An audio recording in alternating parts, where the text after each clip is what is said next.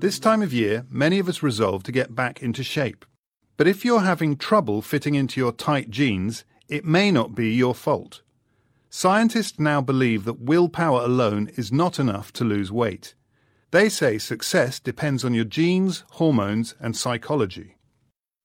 A study of 75 people by BBC Science and Oxford and Cambridge universities has looked into why one size fits all diets are often not successful. The scientists divided overeaters into three groups people who feast, people who constantly crave food, and emotional eaters. They tailored diets to the needs of each group. Feasters can't stop eating once they start. This is because they don't have the hormones that tell them when they're full. Scientists designed a diet for this group featuring high protein foods that make them feel full for a long time. This included fish, chicken, basmati rice, and grains.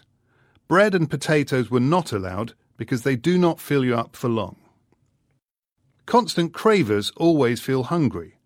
Scientists say that certain genes disrupt the messages the stomach sends to the brain saying it is full, meaning the cravers always feel like they need more fatty, sugary food. Dieting seven days a week is very hard for these people, so scientists put them on a normal, healthy diet five days a week and cut their calorie intake to 800 on two days a week. Emotional eaters have got into the habit of eating whenever they feel stressed.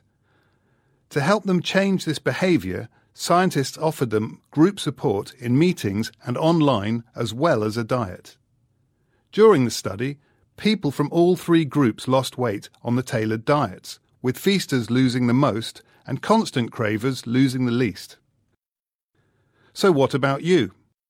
If any of the eating habits sound familiar, perhaps you should consider a new approach to slimming for 2015.